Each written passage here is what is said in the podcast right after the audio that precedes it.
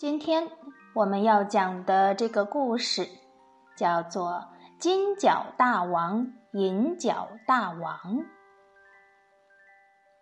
如果看过电视剧《西游记》的小朋友，一听到这两个名字，肯定就知道了。原来这又是《西游记》里面的故事。话说，唐三藏和孙悟空、猪八戒、沙悟净师徒四人一路往西走，却见一座高山横挡在眼前，山上云雾重重，真不知道里面又藏着什么可怕的妖魔鬼怪。唐僧心里正在七上八下的，看见小路那头走过来一个樵夫。唐僧赶忙上前打听，樵夫说：“山那边有个莲花洞，住着金角大王和银角大王两个妖怪，他们专门喜欢抓和尚煮来吃。”说完，樵夫就走了。唐僧听了樵夫的话，吓坏了，赶紧叫猪八戒去巡山。去探一探金角银角大王的住处，谁知道猪八戒这一去呀，好半天都没回来。师徒三个等不到八戒，只得继续往前走。他们在路上发现了一个伤了腿的道士，坐在路边哼哼唧唧的呻吟着。唐僧心肠最软了，连忙上前去探问。那道士一脸痛苦的模样，说：“哎呀，师傅，我在山里被猛虎咬伤了腿，求师傅救我一命呀！”唐僧毫不考虑，赶紧命令徒弟孙悟空说：“悟空，可怜这道士受了伤，你就背着他走吧。”咱们的齐天大圣孙悟空老早就看出来这个道士是妖怪变的，他一面背起道士，一面偷偷的冷笑，心想：“你这个妖怪，敢在我老孙面前耍把戏！”孙悟空故意走在最后边，他想在半路上把这个妖怪解决掉。原来这变作道士的妖怪呀，就是前面樵夫所说的莲花洞里的银角大王。他刚才在山里先看到有一对招风大耳朵的猪八戒，便大战了一场，逮住了猪八戒，得意洋洋地回到了莲花洞。哪知道他的哥哥金角大王却说。你抓这头猪回来有什么用啊？你得先逮了那个厉害的孙悟空，这样我们才好吃那唐僧肉啊。于是银角大王又出山了，他来抓唐僧。这时候已经变成那个假道士的银角大王，在孙悟空背上念动咒语，把一座须弥山给调了来。劈头便往孙悟空的头顶压去，想把他压个粉身碎骨。孙悟空早有防备，他把头一偏，沉重的须弥山压上了悟空的左肩。孙悟空笑了笑，气定神闲地说：“你这妖怪是什么鬼法术来压俺老孙？这座小山头我倒也不怕。”假道士一看，哎呦，我的个乖乖！一座山竟然还压他不住。于是他又念起口诀，调来了更重更大的峨眉山，眼看着就要压上悟空的猴脑袋了。孙悟空暗呼一声，又把头一偏，那峨眉山压上了他的右肩。他为什么不躲开呢？为什么一定要让这山压在他的肩头呢？你直接躲开，一坐也不压，不就得了吗？然后呢，孙悟空说：“这样正好，就像挑担子似的，两边要平均，这样我才好用力呀。”说完，挑着两座大山跑得飞快。那孙悟空背上的假道士啊，吓得浑身冒汗，赶忙又念起咒语，招来了最重的泰山。这泰山轰轰然压了过来。这回可把孙悟空压得动弹不得了。银角大王看见压住了孙悟空，高兴的哈哈大笑，立刻架起一阵黑风去追赶唐僧。他三下两下就打胜了沙悟净，沙悟净，沙悟净，然后把唐僧、沙僧还有。白龙马一起卷进了他的莲花洞。我就说嘛，这孙悟空，你不跑，偏偏让山峰压在身上。他一时大意，被压在了三座大山下面，心里想啊，师傅和师弟一定被妖怪抓走了，急得大哭了起来。这个，这个，这个就有点扯了，我觉得，咱们齐天大圣孙悟空什么时候哭过呀？对吧？他怎么可能会哇哇大哭呢？我们不同意这个说法，嗯，但是我们还得继续往下讲，按照他这个版本啊。呀，孙猴子的哭声惊动了山神。山神跑出来一看，哎呀呀！原来三座山压着的，竟然是曾经大闹天宫的齐天大圣啊！他大吃了一惊，说：“我刚才只听得有人念动咒语，就把高山移了过来，没想到冒犯了大圣，真是对不起，对不起。”说完，山神连忙念咒，把三座山移走了。孙悟空抡起金箍棒，来不及跟山神多说什么，一路赶到莲花洞去找那银角大王算账去了。孙悟空来到莲花洞口，用了隐身法，把自己的身体隐藏起来，偷偷的走进洞里。放眼一看，啊，不得了！只见师傅。八戒还有沙僧都被绳子捆得像粽子一样，还吊在半空中。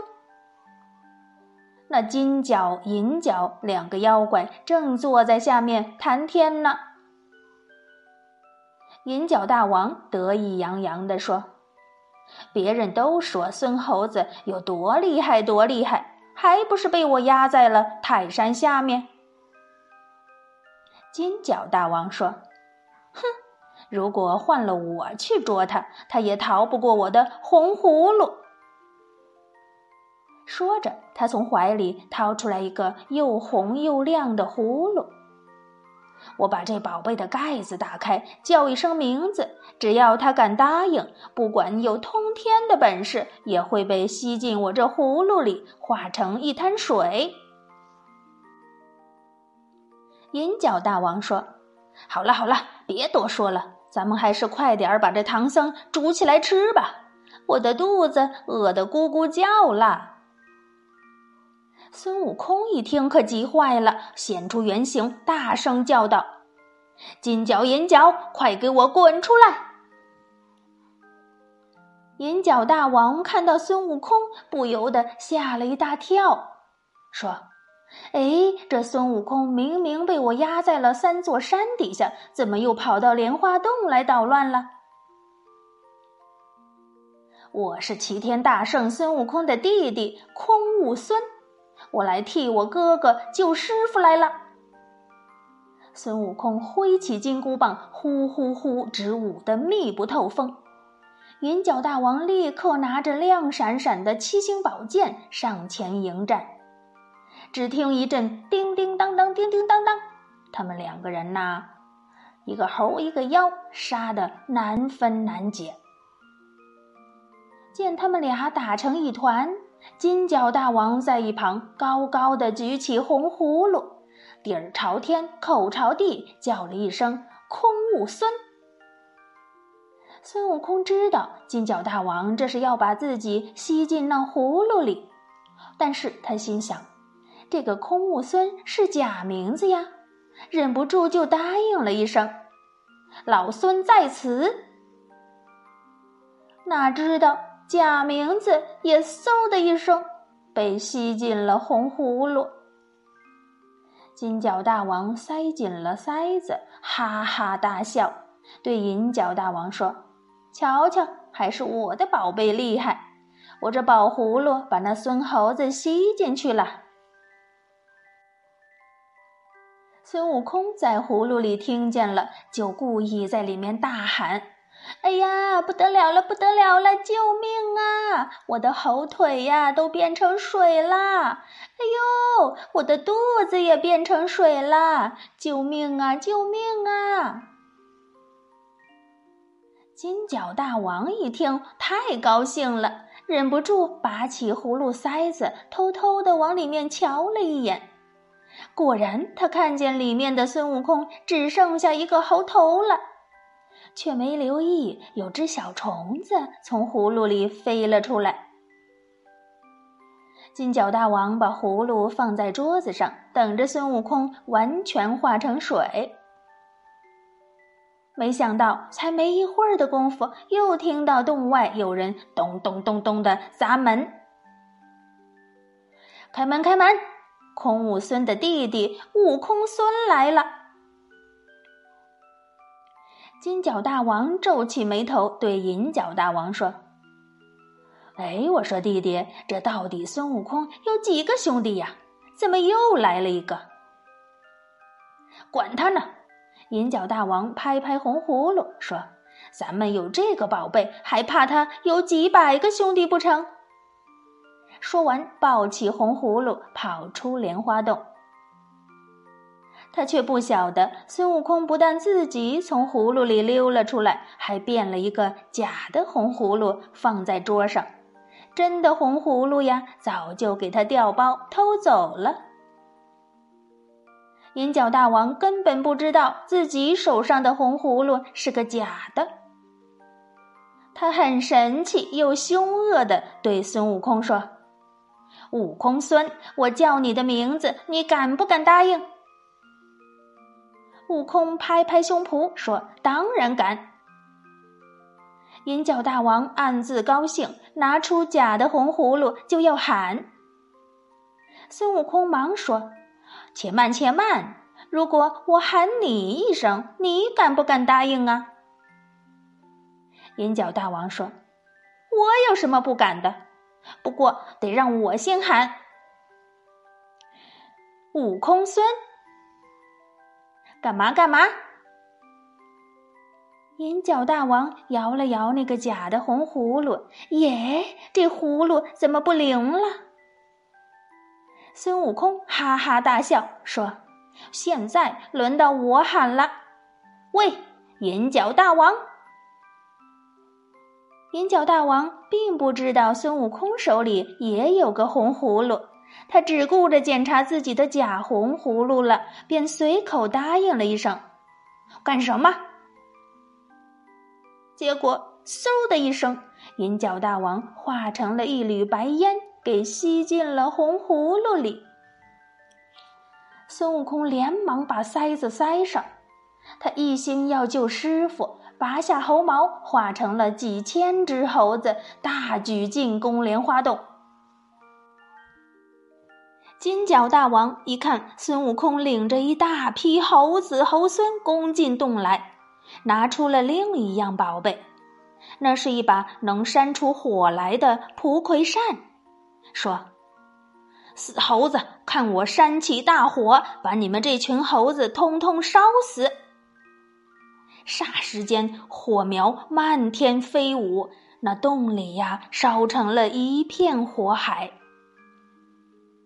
孙悟空这一下也着了慌，急忙把身子一抖，把猴群变回了一根毛，放回自己身上。然后拿着红葫芦大叫一声：“金角大王！”干什么？金角大王话还没说完呢，就给吸进了红葫芦。孙悟空连忙把装了金角大王、银角大王的红葫芦紧紧的塞上盖子，冲进莲花洞救出师傅，带着猪八戒、沙悟净还有白龙马，打算继续往西天求取真经。不料才走出山洞，就有一个白头发的老头挡住了他们的去路。这老头一把扯住白龙马，叫道：“和尚，你还我的宝贝！”猪八戒大吃了一惊，喊着：“糟了糟了，又有妖怪来抢宝贝了！”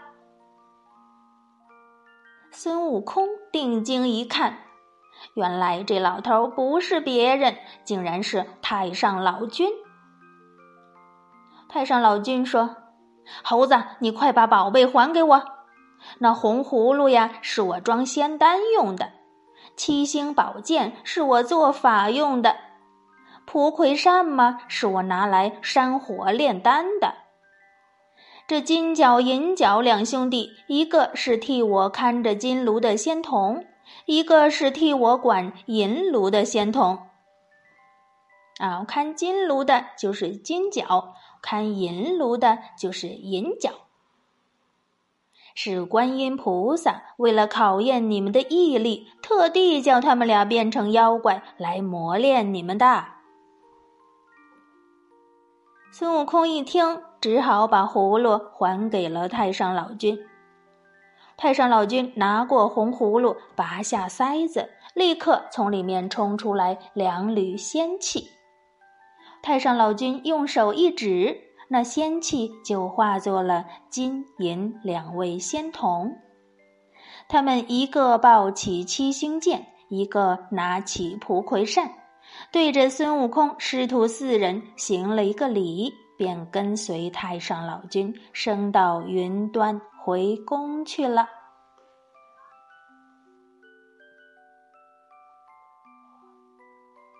好啦。今天的故事就讲完了，小朋友们乖乖睡觉吧，晚安。